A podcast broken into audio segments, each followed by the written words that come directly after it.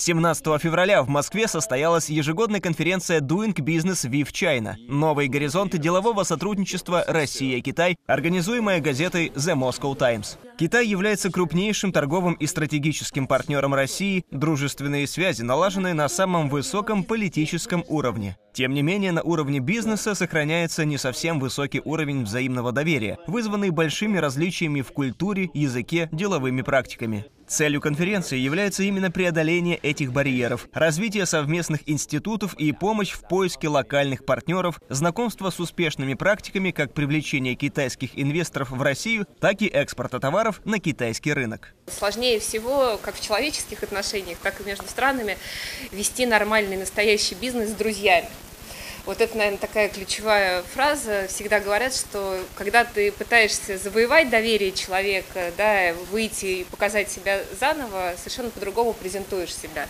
Вот мне кажется, что в отношении с Китаем это, собственно, ключевая наша проблема, а, что мы настолько уверены, что у нас хорошие отношения, что можно а, не так сильно стараться, чтобы себя презентовать. И вот это вот, наверное, как бы ошибка, которая лежит в основе каких-то там неудач.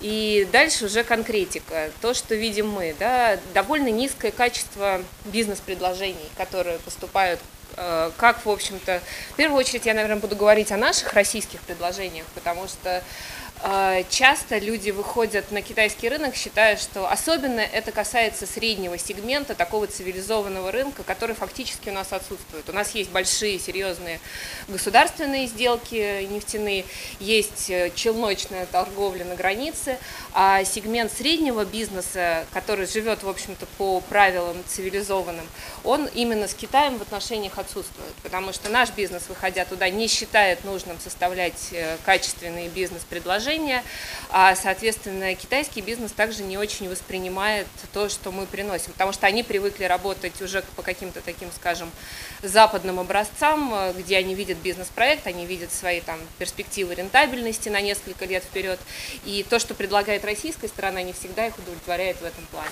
Тем не менее, всегда нужно понимать, что Россия в глазах Китая имеет недостаточно хороший инвестиционный климат, и инвесторы всегда оценивают любой проект с точки зрения соотношения маржинальности и рисков. Поэтому помимо простого предоставления земли и инфраструктуры, нужно постоянно показывать китайским партнерам более детальные и конкретные возможности, перспективные рыночные ниши. Китайский бизнес э, хочет зарабатывать в России, поэтому приезжают в основном с вопросами, а э, какие есть э, ниши свободные, где можно зарабатывать деньги.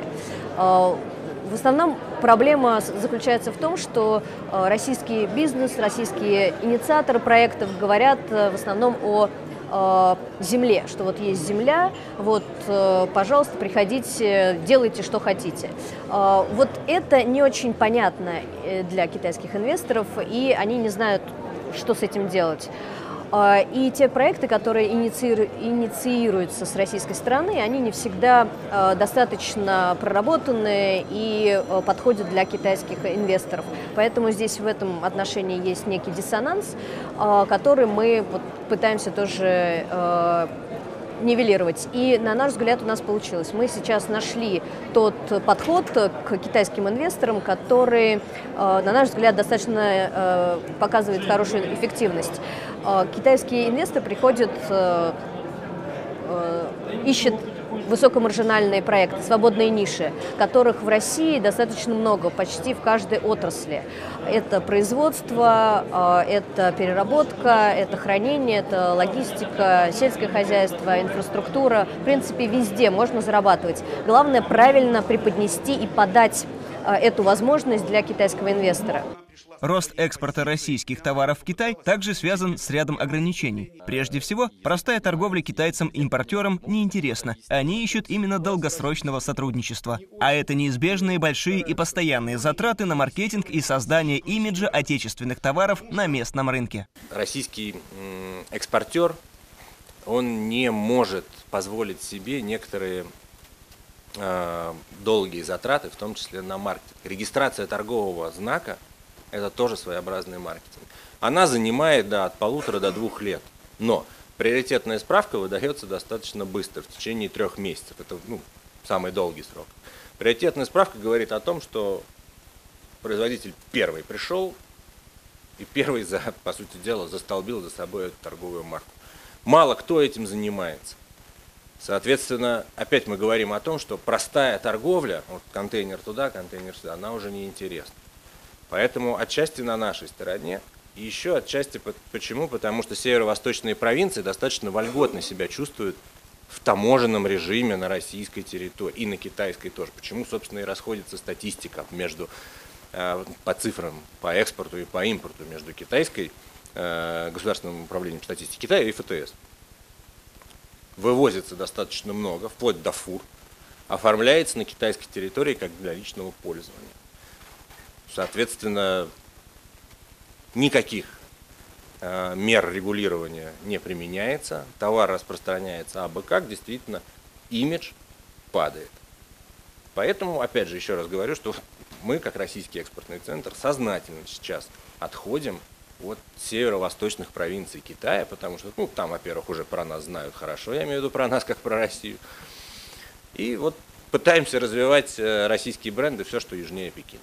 Стоит также помнить, что китайский потребитель избалован и привык к большому выбору, постоянному обновлению ассортимента. Он не будет покупать товар только потому, что тот российский. Тем не менее, российская сельхозпродукция и продукты питания сохраняют высокий экспортный потенциал на китайском рынке. В следующие несколько лет бум продаж в Китае сельхозпродукции будет продолжаться, потому что есть несколько факторов. С одной стороны и курс рубля, с другой стороны действительно в Китае рост потребления импортных продовольственных товаров.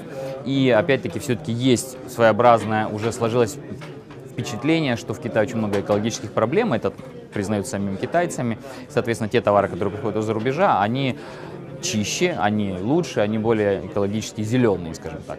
То есть, безусловно, это создает хорошую очень конъюнктуру для наших товаров.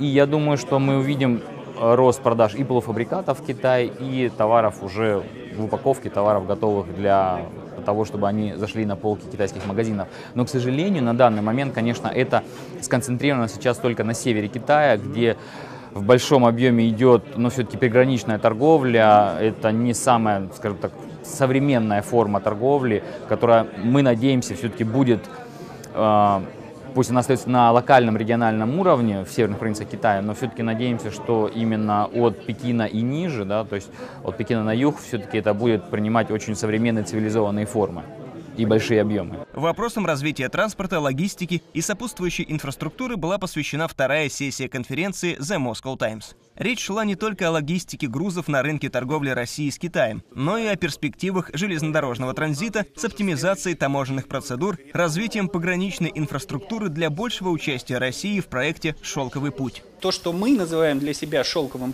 э, путем, да, а, имея в виду в первую очередь да, Транссибирскую магистраль да, mm-hmm. и mm-hmm. перевозки через Забайкальск, да, а китайцы понимают это немножко по-другому. Они угу. рассматривают в качестве шелкового пути и а, как бы э, коридор через Казахстан, угу. и тот коридор, который вы упомянули, э, который идет через Туркмению, это коридор Тросека, да.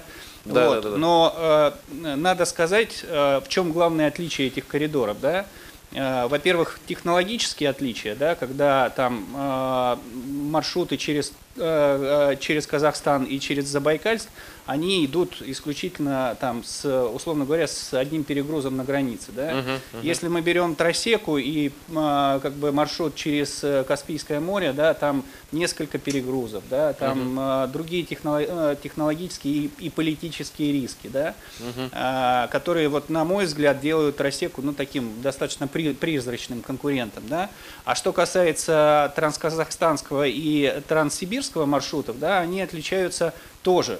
Да, но не в плане технологии, а в плане того, что маршрут через Забайкальск, он существует э, сам по себе как э, э коммерчески привлекательный продукт. Да? Угу. Там э, идут грузы из Китая в Европу и в Россию э, не за счет каких-то субсидий, да, которые э, выдают э, китайцы своим грузоотправителям, uh-huh, uh-huh. а именно за счет коммерческой привлекательности и качества. Затронуты были вопросы государственных гарантий, использования концессионных механизмов для иностранных инвесторов в инфраструктурные проекты, а также подробности проекта высокоскоростной железнодорожной магистрали Москва-Казань, его мультипликативном эффекте для российской экономики.